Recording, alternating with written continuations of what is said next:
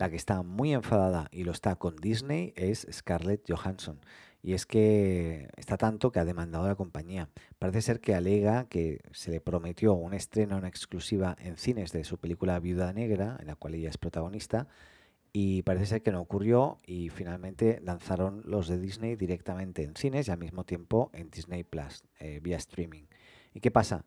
Según el contrato que ella tenía, eh, ella tenía unas regalías, o sea, un, un porcentaje de beneficio que iba a tener dependiendo de la taquilla en cines, no así en Disney Plus.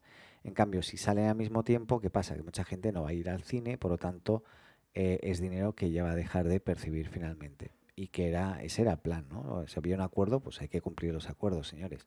Pero bueno, ahí los abogados, como digo, de, de la actriz dicen que, que, los de Disney sabían que esto de alguna forma u otra iba a canibalizar eh, pues, pues eh, la, el acceso a la gente ¿no? a, ver la película iba a canibalizar sobre, sobre todo la, parte de cine, ¿no? Y, esto que le iba a afectar sin duda. Así que bueno,